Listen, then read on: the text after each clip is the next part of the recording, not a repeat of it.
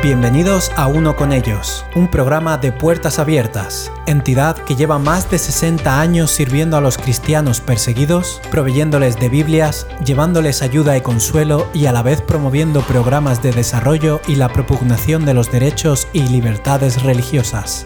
Únete al programa de hoy en el que conoceremos de cerca la vida de los cristianos en los lugares más hostiles del planeta, donde seguir a Cristo lo puede costar todo. Algún día, cuando sea mayor, me gustaría ser médico. Quiero salvar vidas y ayudar a la gente. Estas son palabras de un niño llamado Sele. Sele va a la escuela gracias al apoyo de cristianos como tú. Puertas Abiertas ha podido ayudar con los gastos escolares de Sele porque su padre fue asesinado en Nigeria, dejándole a él y a su madre sin el proveedor de su familia. Los terroristas islámicos saben que las familias dependen de los ingresos del padre de la familia. Por lo tanto, si pueden asesinar a los padres de familia, dejan al resto de la familia en una situación de grave necesidad e impide que los niños vayan a la escuela para formarse y mantener a las familias cristianas fuertes. La historia de Sele es solo una de las muchas que ocurren en el África subsahariana y hoy tenemos a Ted Blake con nosotros para hablar de lo que significa la pérdida del padre en la familia cristiana. Hola Ted, bienvenido. Pues gracias Paco, es eh, un placer poder estar aquí otra vez contigo y hablando de lo que es el trabajo de puertas abiertas. Y aunque es doloroso hablar de todo esto, es importante que conozcamos el impacto que tiene sobre la familia la pérdida de un padre. Pero también es importante darnos cuenta del impacto que puede tener apoyar económicamente a estas familias. Tiene un impacto que va más allá de la vida de un niño, afecta a las generaciones que vienen después también. O sea que es algo que tiene mayor impacto. Así es. Hemos iniciado desde el programa con las palabras que reflejan el sueño de este niño, de Sele. Este es un buen momento para escuchar su historia y conocerlo un poco más.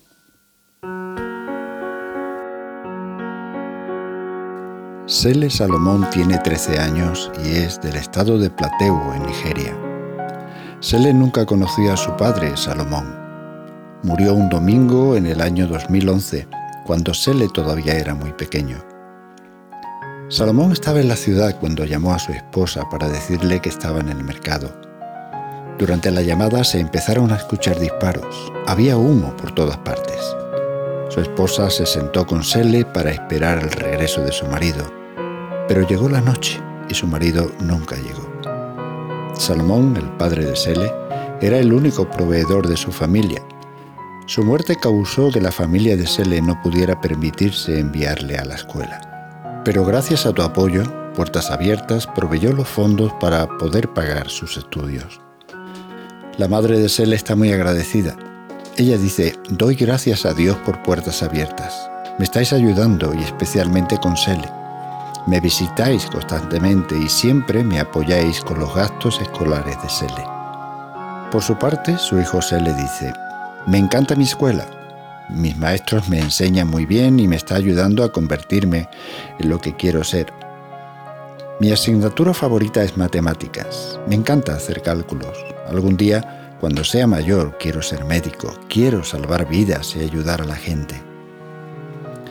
La madre de Sele afirma que si no fuera por la ayuda que recibe de puertas abiertas, no sabe cómo habría podido enviar a Sele a la escuela. Ella llama a la oficina de puertas abiertas para informar que su hijo está sacando buenas notas en la escuela. Y ellos le felicitan por el buen progreso de Sele. A Sele se le preguntó cuál es su historia favorita de la Biblia. Él contestó que es la de cuando David derrotó a Goliat.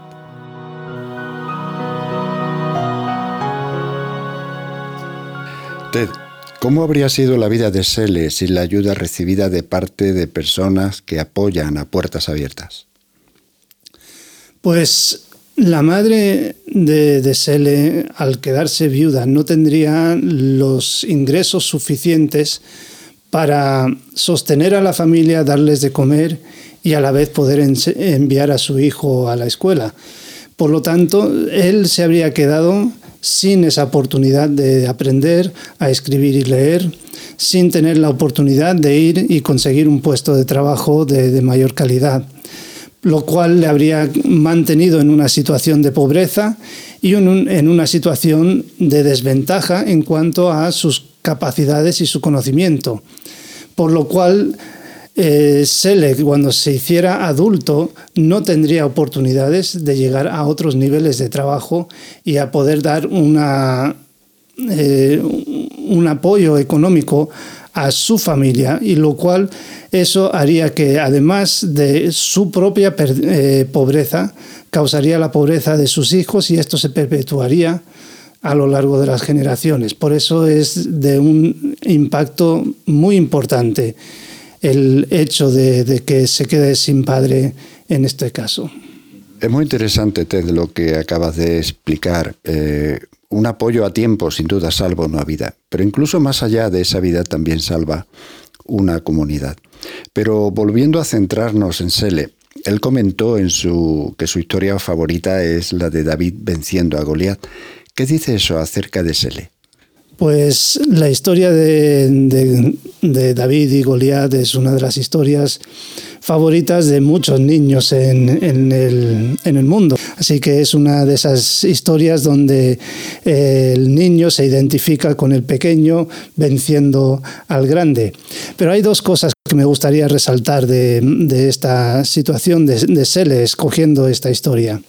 En primer lugar, nos dice de que se le conoce la Biblia. Se le sabe de la Biblia, conoce historias de la Biblia y sabe escoger pues una de ellas y dice, esta es mi favorita. Y por lo tanto quiere decir que está recibiendo una formación bíblica y es parte de lo que es importante en el apoyo a personas como Sele cuando pierden a un ser tan querido como el Padre que reciba ese apoyo espiritual, esa enseñanza bíblica, esa parte de la enseñanza que le da estabilidad y fortaleza.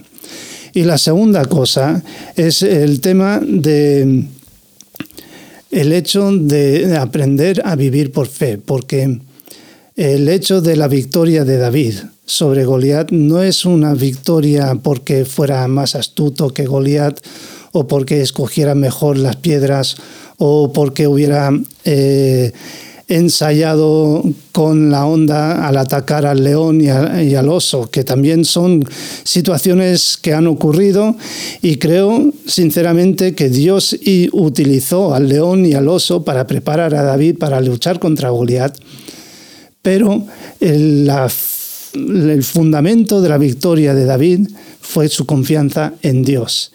Y esto creo que es la parte fundamental de la historia eh, en cuanto a lo que es lo que se le debería aprender acerca de su vida, de que todas las dificultades en la vida se deben afrontar desde la confianza en Dios y de poder confiar en que Dios va a darte las herramientas que tú necesitas para afrontar esos obstáculos, esos gigantes que entran en tu vida y que a ti te toca afrontar. Es curioso, eh, había todo un ejército de Israel allí escuchando a Goliat. Hasta el rey mismo estaba allí. Y ninguno se, se puso como voluntario para enfrentarse a Goliat, solo David. Y, esto me parece que es muy importante que también lo tengamos en cuenta, que no todas las batallas son iguales y no todos tenemos que afrontar las mismas batallas. Pero lo que sí es verdad es que cuando nosotros tenemos que enfrentar una batalla en concreto, Dios nos capacita con las herramientas que necesitamos para afrontar esa batalla y por lo tanto eh, la fe es la base sobre la cual nosotros hacemos uso de esas herramientas que Dios nos da para afrontar esas batallas. Y esta es la lección más importante que podríamos aprender de esto.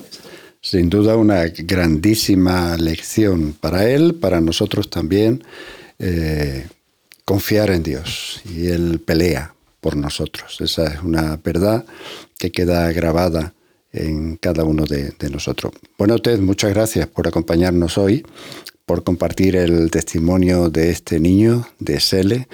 Y, bueno, en cuanto a ustedes, eh, si quieren saber más eh, sobre el cuidado de los niños que sufren persecución, que son muchos, o quieres ser parte de la respuesta a su necesidad, visita nuestra página web puertasabiertas.org. Inmediatamente verás una imagen de la campaña Un destello de esperanza. Pincha allí y te llevará a toda la información que necesitas. Y con esto nos despedimos hasta el siguiente programa. Recuerda que es vital que seas un compañero de oración de puertas abiertas. Si estás escuchando este programa y todavía no te has convertido en compañero de oración, te animo a que visites nuestra página web puertasabiertas.org y hagas clic en el botón que dice Involúcrate. Se abrirá un desplegable. Pincha en la palabra Oremos y allí verás todo lo necesario para hacerte compañero de oración de la iglesia perseguida. Cuando te hayas hecho compañero de oración, recibirás información para saber cómo orar. Has escuchado el podcast Uno con ellos de Puertas Abiertas, un espacio a favor de los cristianos perseguidos en el mundo. Para saber más, visita nuestra web www.puertasabiertas.org.